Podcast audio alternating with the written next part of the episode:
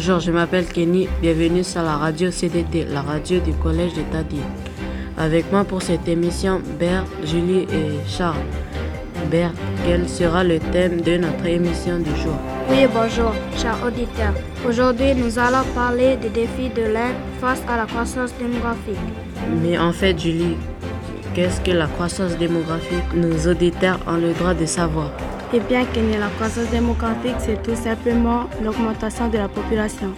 Justement, la population de l'Inde a-t-elle beaucoup augmenté, Bert Oui, elle a été de 400 millions d'habitants en 1960.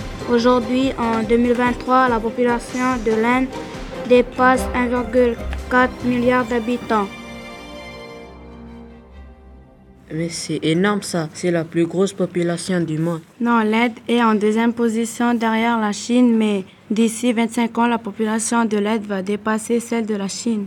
On retrouve en direct de New Delhi, en Inde, notre envoyé spécial Charles. Charles, vous nous entendez?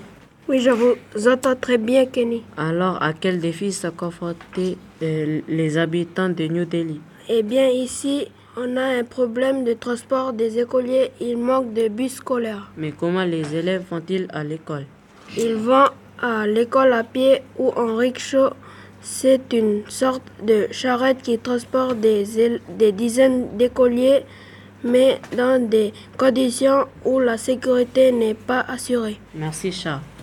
Mais comment se développe l'éducation pour les filles, Julie? Les 20% des enfants de 6 à 14 ans ne vont pas à l'école et cela touche surtout les filles. Comment faire pour que les filles aillent à l'école?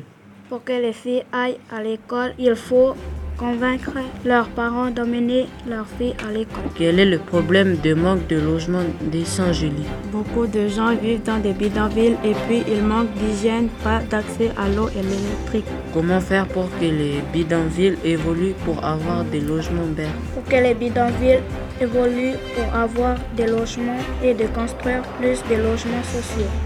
Merci de nous avoir écoutés, chers auditeurs.